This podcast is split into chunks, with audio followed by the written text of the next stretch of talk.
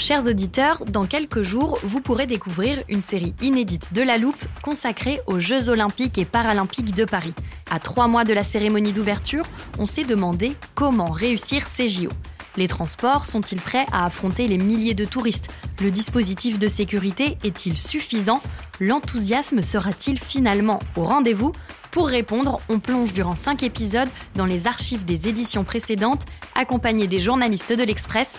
C'est à retrouver à partir du 13 mai sur toutes les plateformes d'écoute.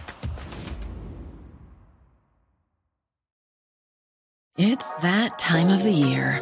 Your vacation is coming up. You can already hear the beach waves, feel the warm breeze, relax, and think about work. You really, really want it all to work out while you're away. Monday.com gives you and the team that peace of mind. When all work is on one platform and everyone's in sync, things just flow wherever you are. Tap the banner to go to Monday.com.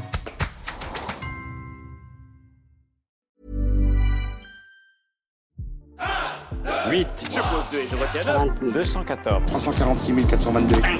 300 Bonjour, c'est Charlotte Baris. Bienvenue dans La Loupe, le podcast quotidien de l'Express. Aujourd'hui, on zoome sur un chiffre. 300 000. 300 000. 300 000. 300 000 réservistes. 300 000, c'est le nombre de réservistes appelés ces derniers jours après l'attaque du Hamas contre Israël. Alors, pour tout comprendre à cette mobilisation, j'accueille Corentin Pénarguéard, journaliste au service Monde de l'Express, spécialiste du Moyen-Orient. Bonjour Corentin. Bonjour Charlotte. 300 000 réservistes mobilisés, Corentin, c'est énorme. Je suis allé voir les chiffres du côté de l'armée française et en comparaison, il y a 40 000 réservistes dans nos rangs.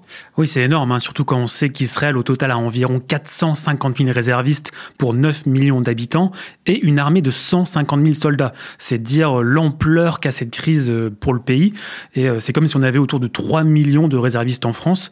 Alors il faut dire que le service militaire est obligatoire en Israël. Mhm. Euh, tous les jeunes de plus de 18 ans euh, passent par là. Euh, quand on se balade dans les rues à Tel Aviv ou à Jérusalem, on voit beaucoup de jeunes en treillis, en uniforme. Et euh, donc c'est deux ans et huit mois pour les hommes et deux ans pour les femmes. Et cette mobilisation de 300 000 réservistes sur les 450 000, est-ce qu'elle est inédite pour le pays? Oui, clairement, c'est jamais arrivé. Hein. Euh, dès samedi, en fait, en quelques heures, il y a eu des milliers de mobilisés qui ont rejoint leurs unités. Sur les 300 000, on sait que dès ce lundi, il y en avait déjà 100 000 déployés dans le sud d'Israël, donc près de la bande de Gaza. Et euh, c'est une mobilisation exceptionnelle parce qu'en fait, euh, Israël a une armée puissante, elle a les renseignements les mieux informés du Moyen-Orient sur le papier, mais elle a vécu cette attaque du Hamas comme un, un véritable échec, une Mhm. humiliation, euh, avec des centaines de terroristes qui ont franchi le mur depuis la bande de Gaza sans que les soldats israéliens puissent les arrêter. Euh, en quelques heures, le Hamas a tiré euh, plus de 2000 roquettes, ils se sont emparés euh, d'une vingtaine de villages, ils ont fait du porte-à-porte euh, sur le territoire israélien pour tuer clairement des civils israéliens.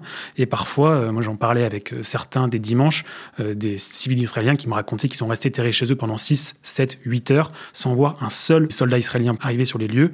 Alors c'est un immense raté à tous les niveaux, dans le renseignement, dans le militaire, le politique, parce que l'armée n'a pas été capable de défendre ses citoyens, et ça, pour le coup, ça n'est jamais arrivé en Israël. Et les réservistes n'ont pas contesté cette mobilisation massive? Non, pas du tout. hein. Ils sont partis euh, vraiment sans rechigner. Et c'est assez intéressant à voir de- du point de vue français, en tout cas, euh, parce qu'on sort de neuf mois de manifestations euh, massives. Mhm. Tous les samedis, euh, il y avait des, des dizaines euh, de milliers euh, d'opposants au gouvernement de Netanyahou qui étaient dans les rues et qui protestaient contre la réforme de la Cour suprême.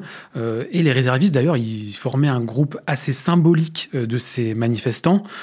Et d'ailleurs, en fait, c'est vrai que ces manifestations, elles ont été perçues euh, par le Hamas, en tout cas, comme un signe de faiblesse Mhm. d'Israël, comme un moment de division dont il fallait profiter pour attaquer. Mais en fait, quelques heures euh, après cette attaque, euh, il n'y avait plus aucune division, il n'y avait plus de débat politique qui tenait. Euh, moi, j'ai parlé à beaucoup d'Israéliens et tout le monde m'a dit euh, qu'ils étaient prêts à la guerre, qu'ils étaient prêts à mettre euh, fin à la menace du Hamas. Dès les premières heures, en fait, euh, après cette attaque qui a tué plus d'Israéliens en une journée euh, que n'importe quelle autre journée dans l'histoire d'Israël, euh, en fait, il y a eu des discussions pour former un gouvernement d'union nationale euh, qui serait un symbole très fort, évidemment, euh, surtout euh, après les mois qui viennent de se passer avec le gouvernement Netanyahou et, sa réforme très controversée de la Cour suprême. Après, malgré tout, il faut quand même souligner qu'une partie de la presse israélienne a mis en cause directement Netanyahou en disant euh, que c'était lui le responsable qui n'avait pas vu euh, la menace euh, du Hamas en étant plutôt concentré sur la Cisjordanie et en laissant en fait les civils israéliens à la merci de ces attaques terroristes. Corentin, quand on parle d'une mobilisation des réservistes, ça veut forcément dire préparation d'une opération militaire? Oui, très clairement. Euh, Benjamin Netanyahu l'a annoncé d'ailleurs. Israël est en guerre. Mhm. D'ailleurs, il a dit que ça serait une guerre longue et douloureuse. Et en fait, c'est la première fois depuis 1973 et la guerre du Kippour que Israël est officiellement en guerre. Euh, ça été pas le cas en, 1982 quand il y a eu un conflit avec le Liban. Même chose en 2006 ou dès qu'il y a des échanges de missiles avec la bande de Gaza. Euh, en fait, ça a un impact traumatique tellement immense euh, sur la population que ça va influencer l'État d'Israël dans les mois et les mhm. années qui viennent. Donc là, en ce moment, on imagine qu'une opération terrestre massive va être lancée dans la bande de Gaza.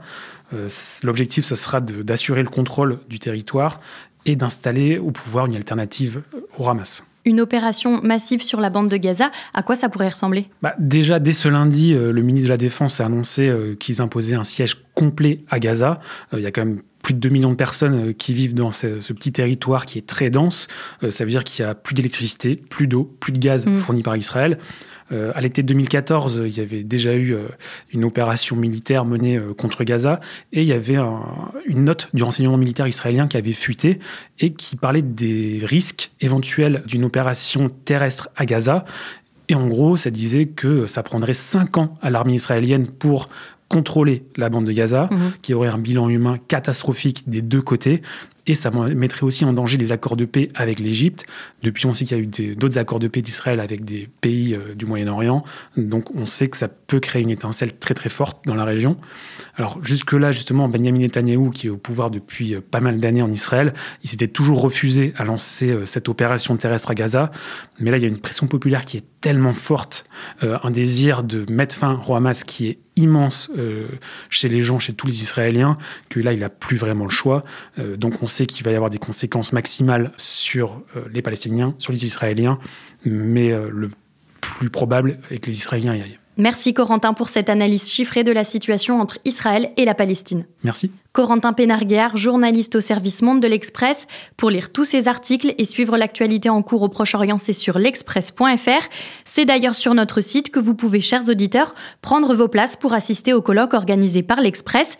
Pour ses 70 ans, le magazine s'intéresse au monde de demain en compagnie d'invités prestigieux, Bill Gates, la première ministre estonienne Kaya Kallas ou encore Emmanuel Macron.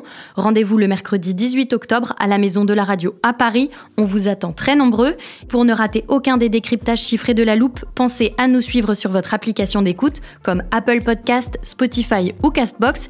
Et si vous voulez nous contacter, je vous redonne notre adresse mail, laloupe@l'express.fr. Cet épisode a été monté et réalisé par Jules Cro. Retrouvez-nous demain pour passer un nouveau sujet à la loupe.